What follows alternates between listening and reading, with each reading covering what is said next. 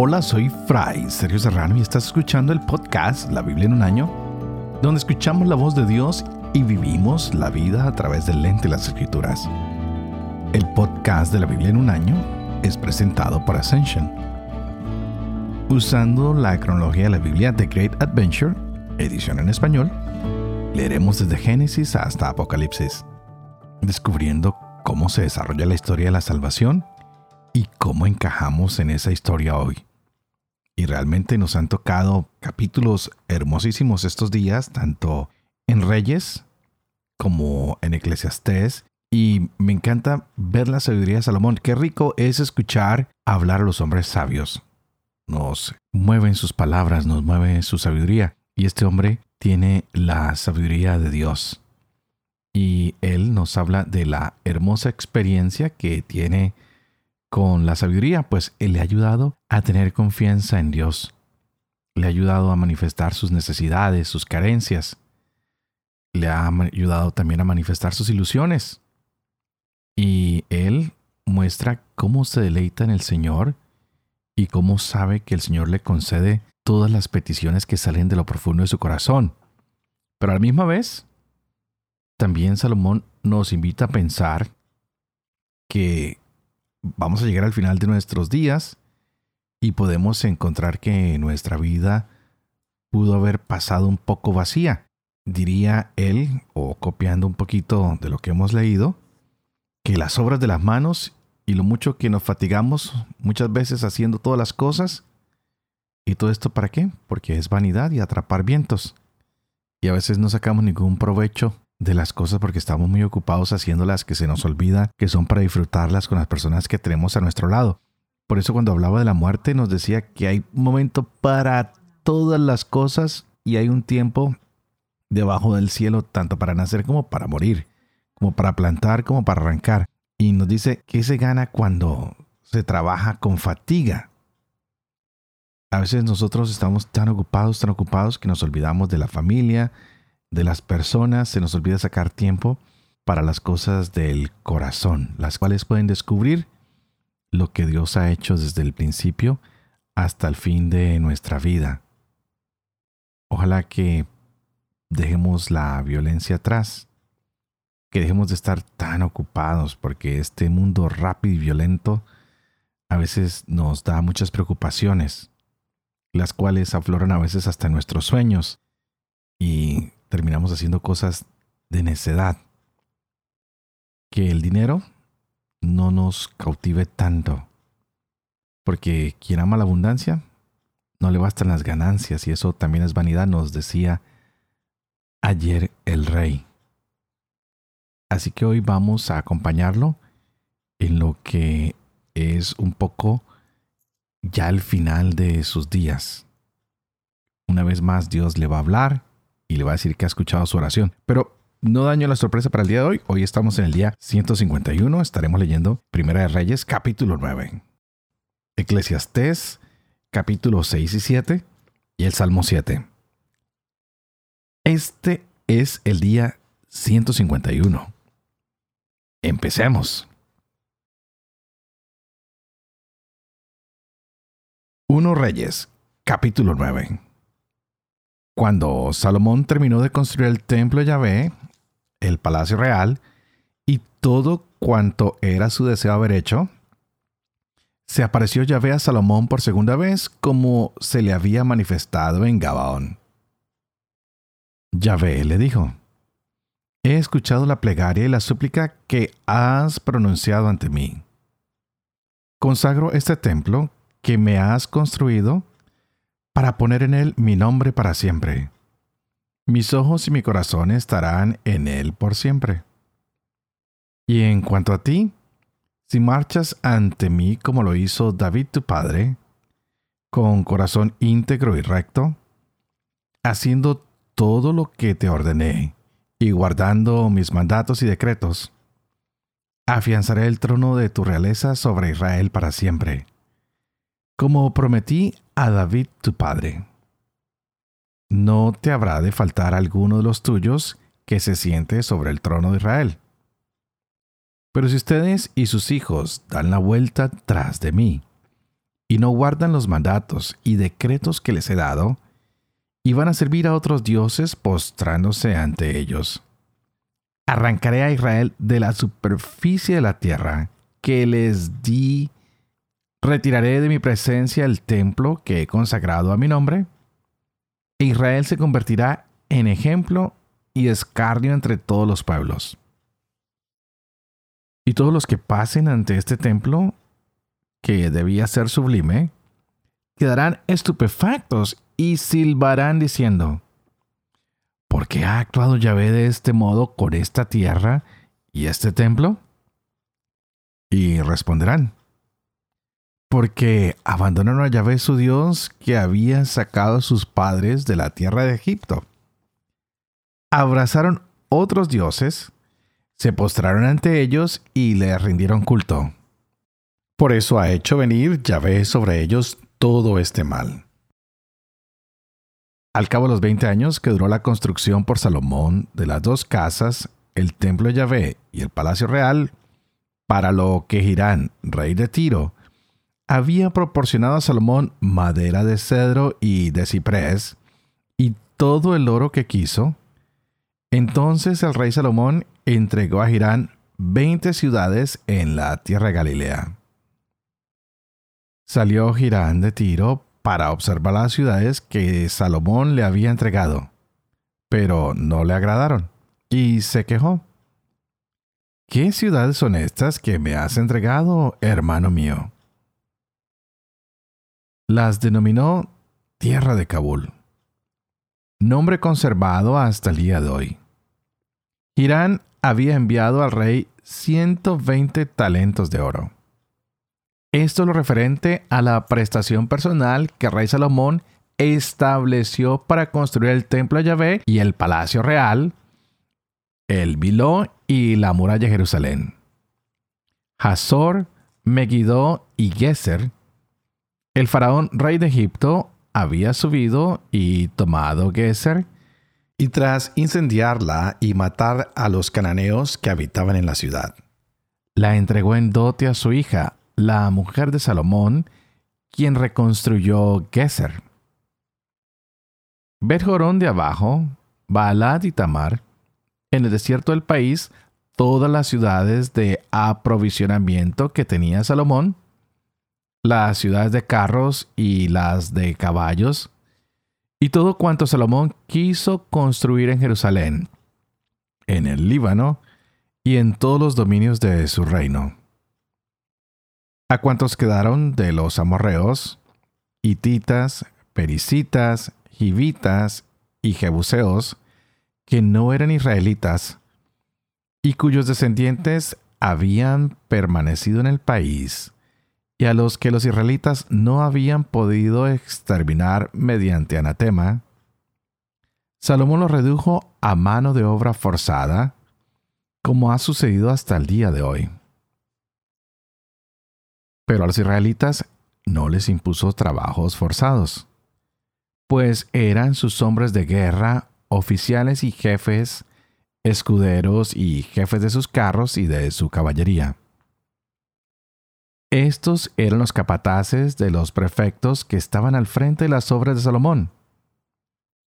550 que mandaban a la gente que trabajaba en las obras. Una vez que la hija del faraón subió de la ciudad de David al palacio que Salomón había construido para ella, entonces edificó el Milón. Tres veces al año, Salomón ofrecía holocaustos y sacrificios de comunión en el altar que había construido a Yahvé y quemaba ante Yahvé las ofrendas abrazadas. Llevó a conclusión la obra del templo. El rey Salomón construyó una flota en Esion Geber, que está cerca de Lat, a orillas del mar de Suf, en la tierra de Edom. Hirán envió en las naves servidores suyos, marineros expertos en la mar con los servidores de Salomón. Llegaron a Ofir y trajeron de allí 420 talentos de oro que llevaron al rey Salomón.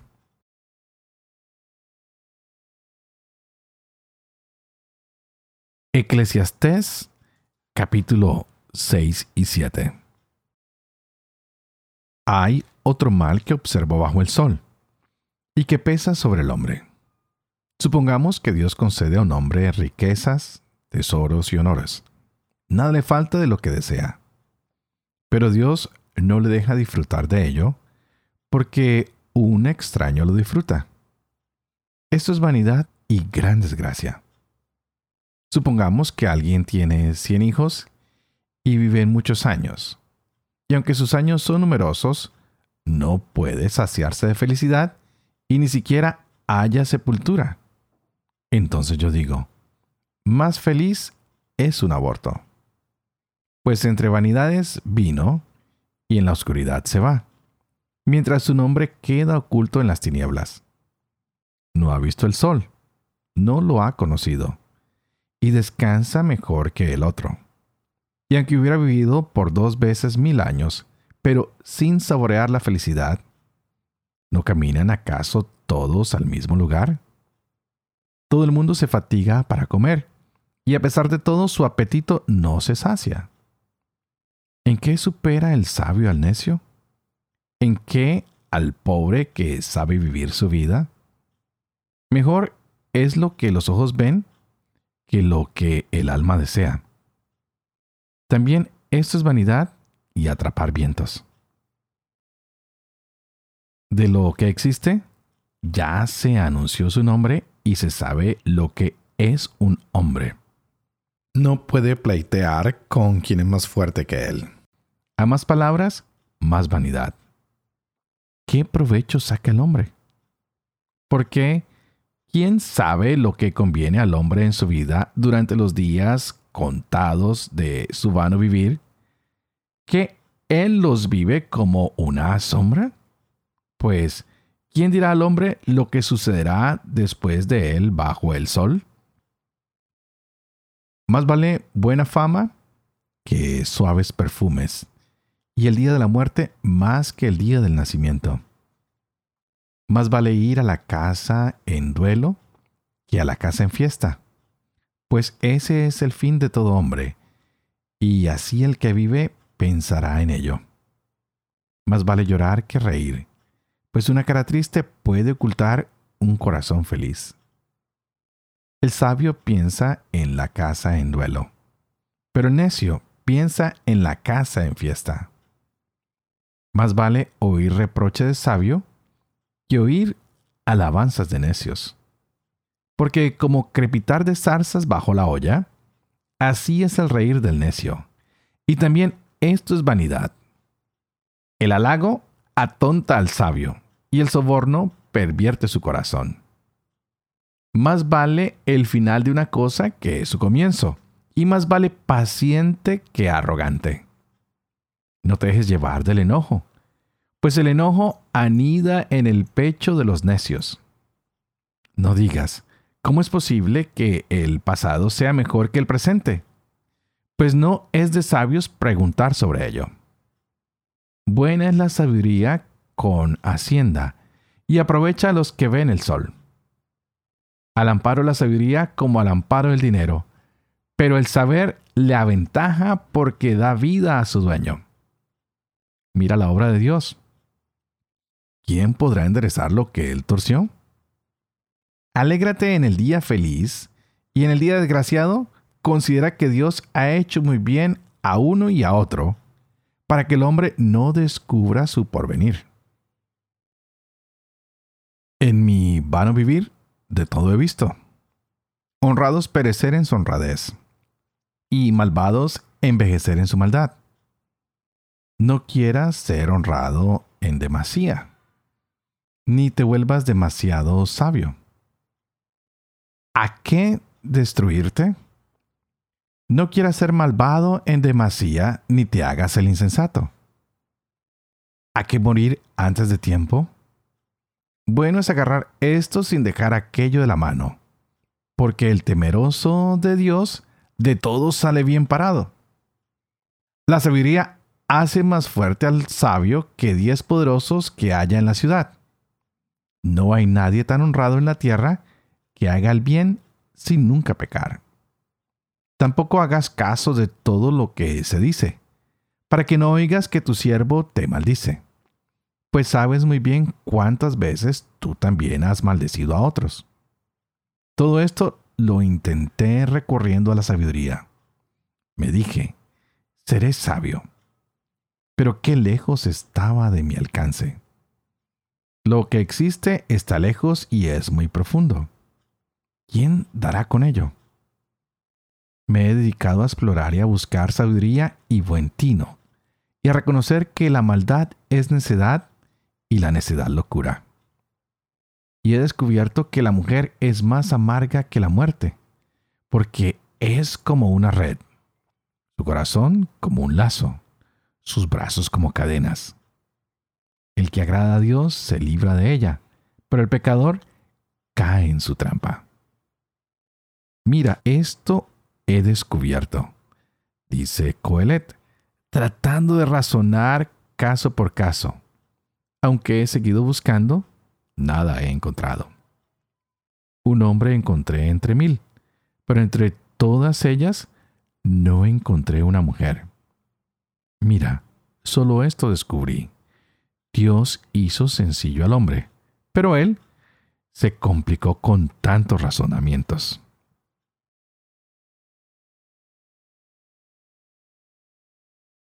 Salmo 7 Lamentación de David Lo que cantó a Yahvé a propósito del benjaminita Cus. Yahvé, Dios mío, a ti me acojo. Sálvame de mis perseguidores, líbrame, que no me destrocen como un león y me desgarren sin nadie que me libre. Yahvé, Dios mío, si algo de eso hice, si hay en mis manos injusticia, si a mi bienhechor con mal he respondido, si he perdonado al opresor injusto, que el enemigo me persiga y me alcance, que me estrelle vivo contra el suelo y esparza mis entrañas por el polvo. Levántate, Señor, lleno de cólera. Álzate contra la ira de mis opresores Despierta ya, Dios mío, tú que el juicio convocas. Que te rodee una asamblea de naciones, y tú desde lo alto la presides. Yahvé, juez de los pueblos. Júzgame, Señor, según mi justicia, conforme a mi integridad. Que cese la maldad de los malvados, afianza al inocente tú que escrutas corazones y entrañas, tú, Dios justo. Mi escudo está en Dios, Salvador de los que viven rectamente. Dios es juez justo, tardo a la cólera, pero un Dios que castiga cada día. Si no se convierte el hombre, afila su espada, tensa y asesta su arco. Le prepara armas letales, tizones serán sus flechas. Véalo en su preñez de iniquidad. Malicia concibió, fracaso pare. Cavó una fosa, cavó bien hondo, mas cayó en el hoyo que él abrió. Se vuelva contra él su maldad, su violencia recaiga en su cabeza. Doy gracias a Yahvé por su justicia. Tañeré para el nombre del Altísimo Padre de amor y misericordia, tú que haces elocuente la lengua de los niños, educa también la mía e infunde en mis labios la gracia de tu bendición, Padre, Hijo y Espíritu Santo. Y a ti te invito para que pidas al Espíritu Santo que abra nuestra mente y nuestro corazón para que podamos gozarnos de esta palabra en este día. Wow, se ha pasado el tiempo rápidamente, estamos llegando casi que al final de la monarquía unida. Nos faltan dos días más y estaremos terminando con esto. Y quisiera retomar un poquito más lo del libro de Reyes, pues hemos visto la fama de Salomón, su prosperidad, como este reino, wow, ha impresionado a tantos reyes, a tantas personas, que incluso vino la reina de Saba, que estaba deslumbrada con la sabiduría de Salomón, que le trae muchos regalos a Salomón, Vemos a Salomón recibiendo oro maderas, tantas cosas hermosas. Y hay uno de sus amigos que no está muy contento con el pago que él le ha dado. Pero hoy quisiera concentrarme un poquito más en el pacto de Dios con Salomón. Él tiene hoy una segunda visión de Dios y es interesante cómo Dios dice, mira, he escuchado tu oración, pero esto requiere que tú y que el pueblo me sean fieles. La fidelidad que Dios nos pide todos los días. Y Salomón parece que todos los años ofrecía sacrificios a Yahvé. Y estaba Yahvé fascinado con ver que Salomón tenía ese corazón hacia él, que se encontraba con él ahí en el templo. Es el lugar donde venía el rey a encontrarse con Dios, donde venía el pueblo y donde venían personas de todo el mundo a encontrarse con Yahvé. Qué hermoso darnos cuenta de un Dios que quiere habitar con nosotros, de un Dios que a pesar de todo quiere la integridad de nuestros corazones, que quiere que estemos con Él, que no nos suelta, que quiere que cada uno de nosotros manifestemos con frecuencia nuestro amor hacia Él y que no le ocultemos nada, porque para Dios es posible conocer nuestros corazones, a Él no le podemos engañar. Así que contémosle hoy lo que está pasando en nuestras vidas. Pues Él ya lo conoce, pero podríamos confesar a Él y decirle, Señor, estas son mis fallas. He querido andar con integridad frente a ti, pero a veces mi corazón es obstinado, un poco necio. Así que necesito tu sabiduría pues a veces, Señor, siento que mi fe mm, se pone un poquito débil. Muchas veces, Señor, ah, soy desobediente a tus mandamientos. Así que te pido que por favor hagas más fuerte mi corazón, que me limpies, que me coloques a un nivel donde pueda seguir tus normas, que pueda vivir cerca de ti como lo hizo David como lo hizo Salomón. Tú que llevaste la cruz para el perdón de los pecados, ayúdame a mí a cumplir tus mandamientos, que pueda visitarte y encontrarte en el templo, en mi hermano, en mi familia, en mi trabajo, en cada una de las situaciones, que no deje que me cautive la riqueza o los bienes materiales, sino que cada día mi corazón esté más cautivado por tu presencia.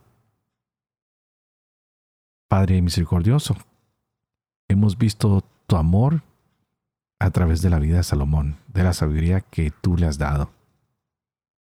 Ayúdanos a ser fieles a tu palabra, que esta palabra que estamos compartiendo todos los días nos haga personas con manos justas, que podamos responder bien a quien nos haya hecho el mal. Que nosotros también podamos perdonar al injusto agresor.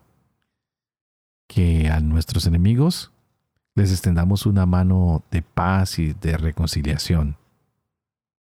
Ayúdanos, Señor, a darte la gloria y la alabanza a través de nuestras acciones, no solo en nuestras palabras, porque las palabras pueden ser huecas y vacías, que nuestras acciones demuestren tu justicia, porque eres un Dios grande que te has convertido en nuestro escudo, en nuestro refugio, en nuestro Salvador, porque eres un Dios lento a la cólera y rico en justicia para con quienes actúan de corazón.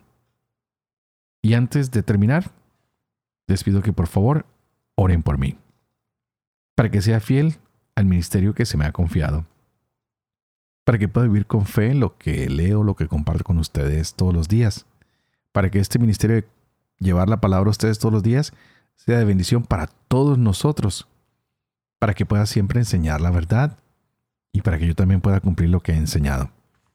Y que la bendición de Dios Toporoso, que es Padre, Hijo y Espíritu Santo, descienda sobre cada uno de nosotros y nos acompañe siempre. Que Dios los bendiga.